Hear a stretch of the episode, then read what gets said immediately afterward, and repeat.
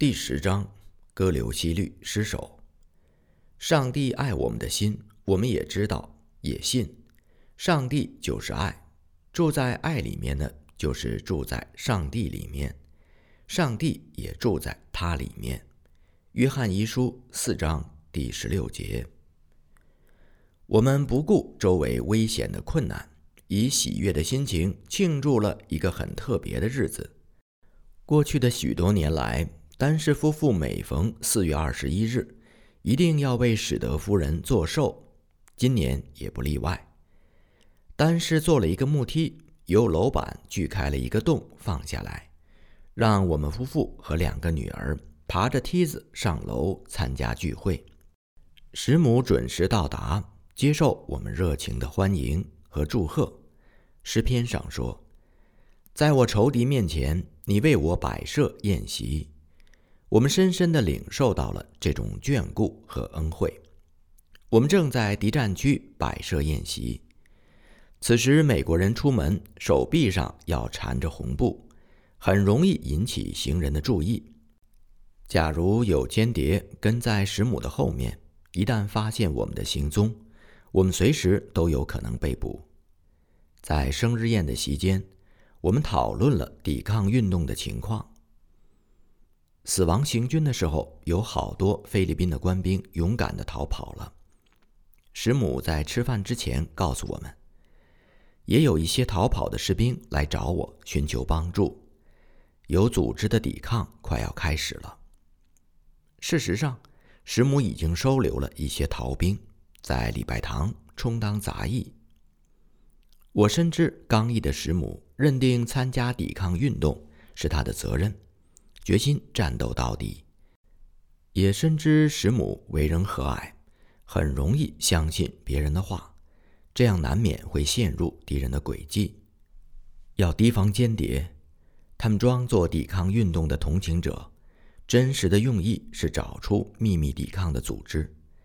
您对求援的人必须要小心呢。我向他提出忠告。我早已经做好准备了。石母毅然的回答。即使敌人从这里把我的头割下来，我也不怕。石母一面说，一面用手在镜上画了一个圈。就算断头杀身，我也不顾惜。我们没有预料到，在做寿的时候，石母会有这样的果敢但是不祥的表示。我们读诗篇九十一篇，为他做长寿。石母满面笑容。至于要活多久，他根本就不放在心上。他感谢丹氏夫妇的爱心，也答应有机会再来看我们，然后高兴地和孩子们亲嘴话别。送走了石母，我们沿着梯子慢慢地从楼上下来，在一楼继续过日常生活。孩子们在屋子后面剪纸玩耍，打发时间。我妻子在洗碗做家务之余，用心地阅读圣经。正面的前门一向关着，入门处有一张桌子。丹氏给了我一些菲律宾大学印过字的纸张，让我用纸的背面写回忆录。一天下午，一楼的正门忽然开了，一位身高年壮的菲律宾人走进来，完全出乎我的意料。这位青年人看见我在那里，同时也感到意外，马上关门走出去。他是谁呢？看见我独自在一楼写字，会怎么说呢？事后才知道，原来丹氏曾下到一楼，无意中从前门出去，没有锁门。那时候任何人都可以从正门进来。这位年轻人就是以前的租户，原在学生军中服役。参加对日作战后被日军俘获，他也是死亡行军中一位逃脱的菲律宾士兵。他走进丹尼的家，是为了要取走他留在这里的学生军装。那天下午，我们两个逃犯意外的相遇。那位年轻人不会知道你是谁，丹氏说。我们相信他不会跟人说什么。罗大姐接着补充。但我为了这件事很是担心。经过几夜的祷告，丹氏夫妇有了一个新的计划。他们沿着楼上的窗户安放了一些花盆，来掩盖外面的耳目，把我们从楼下搬到了楼上，再把罗大姐的母亲和两位外甥女搬到楼下，把前面的正门打开，给邻居们一种感觉，以为楼上和楼下原来住的都是单氏一家人。假如碰到我的那位年轻人对外人说了什么话，也可以借此消除外人的疑惑。这个新计划不但使我们免除了继续在楼下受酷暑炎热之苦，而且对即将到来的逐户搜查真的起到了防患于未然的效果。楼上有一间主人的卧室，一间客厅，一间餐厅和一间厨房。厨房与主人卧室之间有一块空地方。夜间，这块空地方和餐厅就成为了我们的卧室。丹氏夫妇白天在楼下招呼来访的亲友。罗大姐的侄女亚拉斯利，我们叫她丽丽，每天上楼教有德和由美学习英文。晚饭之后，但是夫妇和我们一起经常在厨房查经，从灵性上与经历上的切磋。增进了我们彼此的信心，也对彼此的问题有了更深的了解。每当入夜的时候，临近天主教堂的钟声敲动着我妻子的心弦，她默默地低下头，想到有人、有爱、有安三个年幼的孩子，在同一时间也正听着这同一钟声，不知道他们现在情况怎么样了。三个小孩子寄居在亚奇家里，离我们不远，却有咫尺天涯的感觉。满有同情心的丹氏建议带我妻子悄悄地到亚奇家做一次短时间的探访。我妻子趁着夜色和丹氏一起冒险出门，到亚奇家和三个小孩子以及保姆住了三天。可怜的孩子们，天真烂漫。他们不问为什么，只知道亲近自己的母亲，享受着母亲呵护带给他们的快乐。当初孩子们离开礼拜堂宿舍的时候，都是一脸的茫然。有人到了亚奇家找不到自己的母亲，几个小时哭个不停。幸亏保姆梁武柱，我们叫她瑞莎，极力的安抚。瑞莎也不知道。当时我妻子和年长的两个女儿在哪里？石母和亚奇认为不让保姆知道内情比较安全。瑞莎是一位中年的广东籍妇女，十八岁就守寡。她为我们照顾孩子们已经有四年时间，现在爱苦冒险，跟着我们一家人过逃亡生活。孩子们怎么样了？当我妻子从亚奇家回来，我第一时间问她。孩子们哭着要我陪，他们一天比一天瘦。我妻子心情沉重地回答：“我真不知道三个孩子这样下去还能撑多久。我们有上帝的应许。”我这样鼓励我妻子，让我们一心坚信这三个孩子不久将来就能和我们住在一起。后来事态果然就是这样发展的。隔离西律炮台失陷的那一天。罗大姐从礼拜堂匆匆忙忙地赶回来，带来了震惊的消息：丹尼家的女医生李慧玲博士被逮捕了。丹尼不肯投敌，果然被列入了黑名单。奸细拘捕了女医生，要她交代丹尼的下落。女医生经得起酷刑吗？如果被迫供出丹尼、亚奇、柿饼和我的关系，这可怎么得了啊？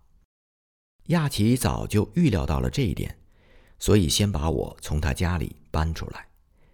情形恶化到了现在这个程度，我们不能不进一步去考虑：一旦敌人发现我们三个年幼的孩子藏在亚奇家里，一定会把他们抓去当做人质，由此证明亚奇一家人掩护抗日分子，扩大搜捕和牵连的范围。一个人的命运成为全体人的命运。丹氏毅然的建议，索性把三个年幼的孩子都从亚奇家里搬到他家里来，让我们全家人团聚在一起。我们现在住在楼上，邻居们只知道楼下楼上都是丹尼一家人居住。如果有小孩子的声音，不一定会感觉奇怪。大家一致支持丹氏的建议。五月的一个早晨，亚奇夫妇趁着大雾弥漫，带着我们的保姆有人、有爱和有安来到丹氏家里。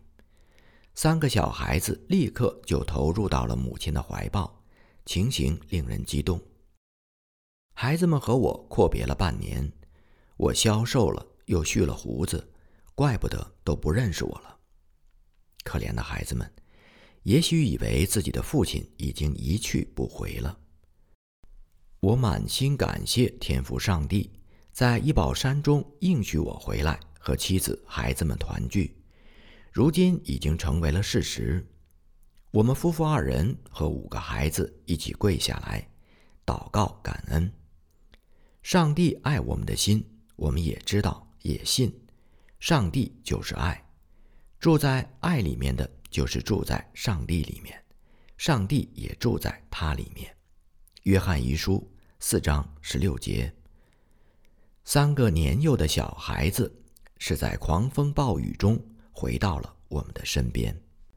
女医生李慧玲博士勇敢地面对日军的酷刑，没有供出真相。日本军部暂时把他释放了，用意是用间谍跟随他的行踪来打探丹尼的下落。果然不久，丹尼因为心脏病发作，离开了在马尼拉近郊的避难所，化妆成本地人，秘密地来到了寄顺市离他住宅不远的圣约瑟医院，被一个间谍打探到，这间谍带着日本宪兵把他抓捕了，关进了。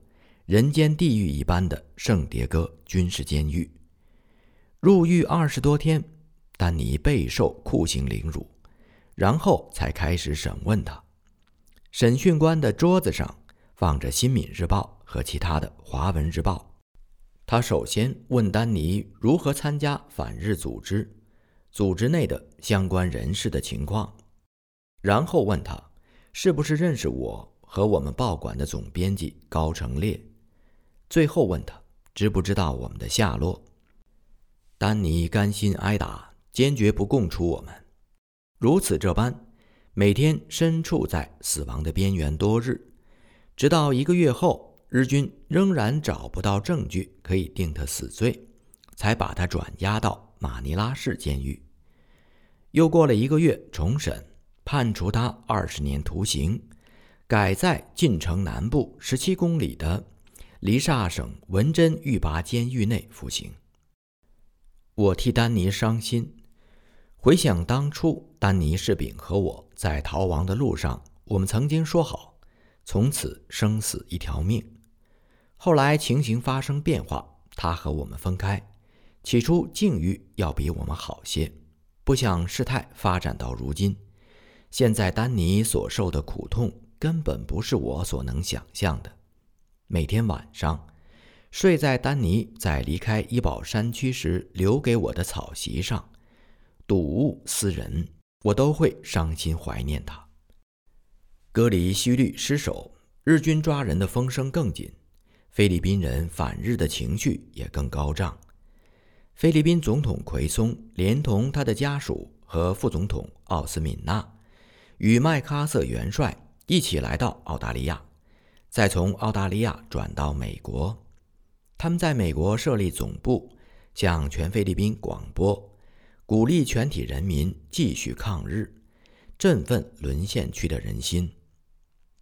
一九四二年五月六日，日军得意洋洋地在广播中宣布，占领了美军在菲律宾的最后据点哥里西律，强迫被俘的美国远东军副统帅温德莱。通过电台命令全体远东军将士缴械投降。当天夜里，日本人操纵下的华侨协会副会长奉命在电台广播，劝反日的中国人改变立场，与当局合作。这位副会长言辞凌厉，他是先父的故交，平日对我非常好。虽然他说的头头是道，我的心意却丝毫没有动摇。战局逆转，我们的信心反而高涨起来。那天我读经，从创世纪到诺亚造方舟的故事，大水泛滥，洪水涨到一百五十天开始退下去，这是我们的希望。我指着圣经对丹氏夫妇和我妻子说：“诺亚方舟的故事虽然不是这一次战争的预言，但上帝在任何情况下。”都可能借助圣经上面的话语启示我们，加给我们希望和勇气。太平洋战争开战第一百五十天，隔离西律炮台山失守，日军的胜利达到最高峰，正可以和诺亚方舟时代洪水涨至最高峰相比。在我对我妻子和丹氏夫妇指出这段经文比喻的时候，我们完全不知道珊瑚海大战正酣。当时我凭信心指出敌人的战争运气，从那天以后必然开始走下坡路。一九四二年五月七日，日军在珊瑚海战败，这一天恰好是太平洋战争的第一百五十一天，也像诺亚一家在方舟中，我们一家八口人避难在丹氏家里。洪水涨起的时候，方舟离地越远，离天越近。危难的情况越严重，我们和上帝就越亲近。美国远东军主力在巴丹半岛和哥留西律炮台山被摧毁之后，日军控制了整个菲律宾群岛，包括吕宋、卫西耶和棉兰老。就在这个时候，大理院大法官亚莫山道士就义的消息传到了马尼拉。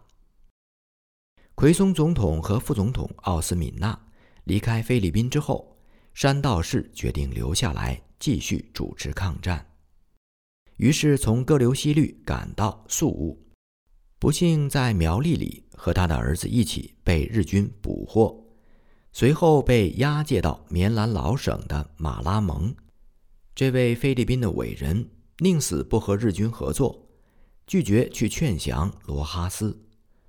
罗哈斯在战后菲律宾独立的时候被选为首任总统。山道士忠心耿耿，至死不渝。一九四二年五月二日被日军处决。就义之前，山道士告诉他的儿子毕比道说：“我已经被判了死刑，几分钟后他们要枪决我。”毕比道闻听大哭。山道士慷慨地对他说。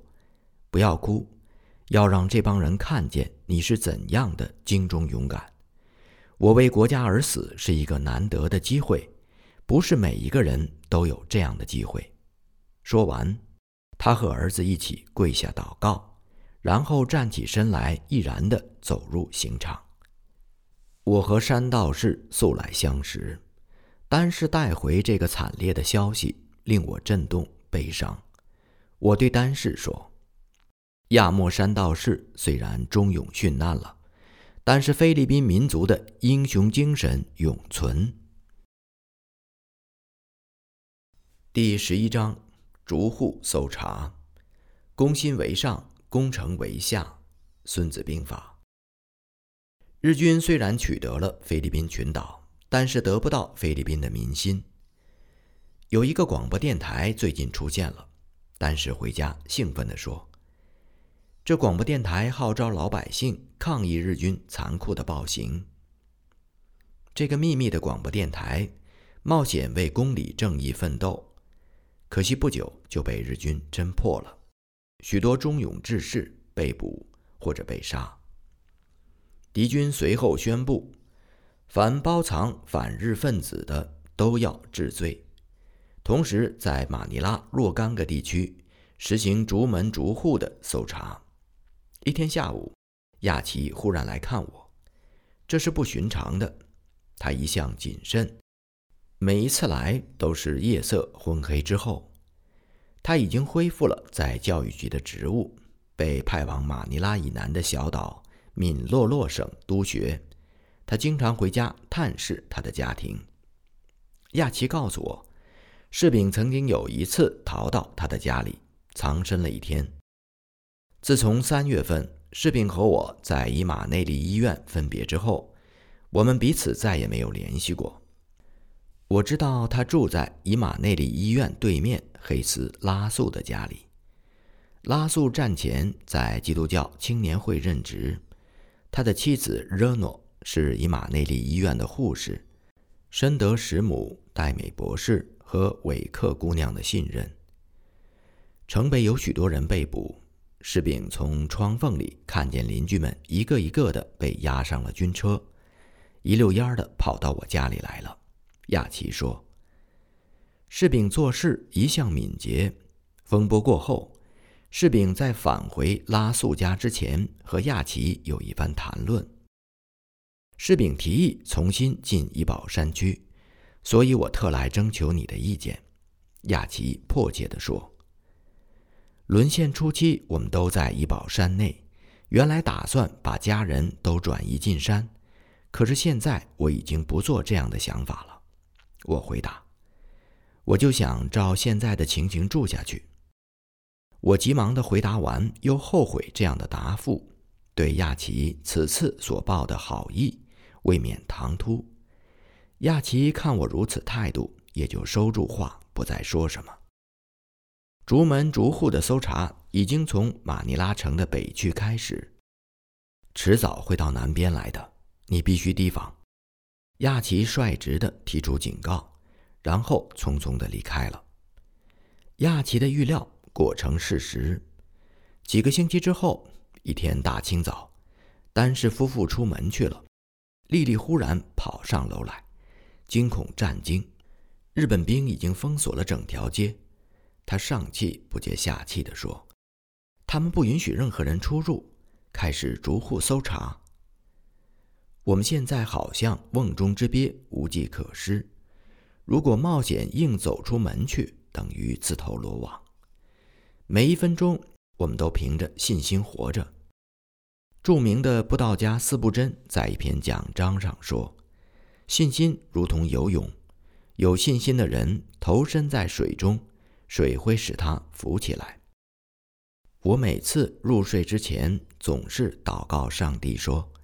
亲爱的天父啊，我现在就如同投身在水中一样，把自己完全交托给你。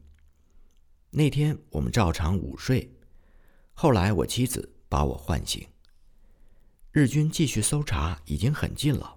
他说：“我们说话间，搜查的部队和我们只隔一户邻居和一片空地。看来他们搜查了大半天，还没有找到要缉拿的人。”我低头寻思着，日军是要找我吗？还是要找别的什么人呢？我妻子和我跪下祷告。就在这个时候，罗大姐从外面进来了。她很紧张地告诉我们，刚才他进门的时候，两个日本兵刚好从门口经过，他们只是看了他一眼，然后就走开了。又过了几分钟，一辆汽车开到门口。一个日本军官下车，也是站在门口，抬眼向我们的一楼端详了一会儿，然后到街对面去了。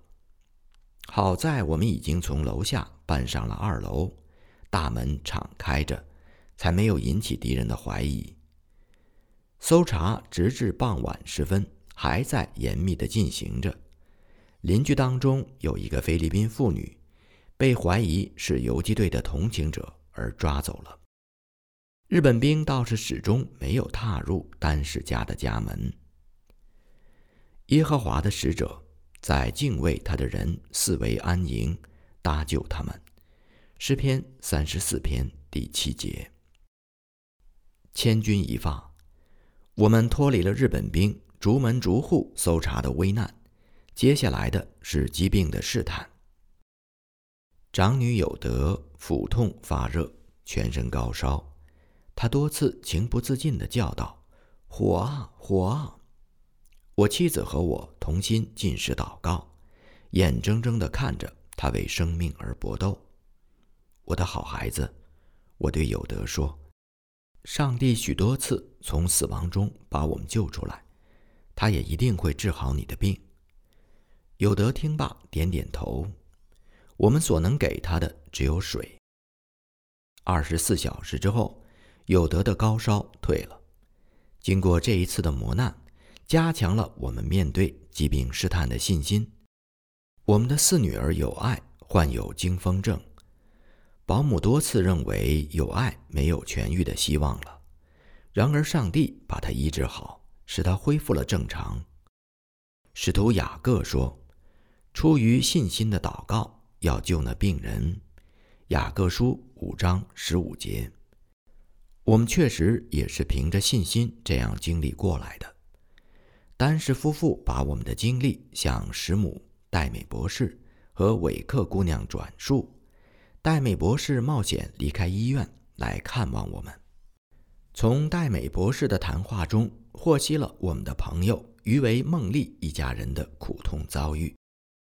马尼拉失守之后，于为按照自己对我的建议去做。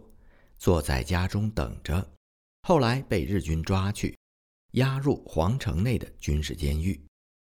因为他是马尼拉《每日公报》的主编，于是像我的另一位朋友，报界元老《自由周报》的总经理赵鲁骑士一样，被作为特别的囚犯关押。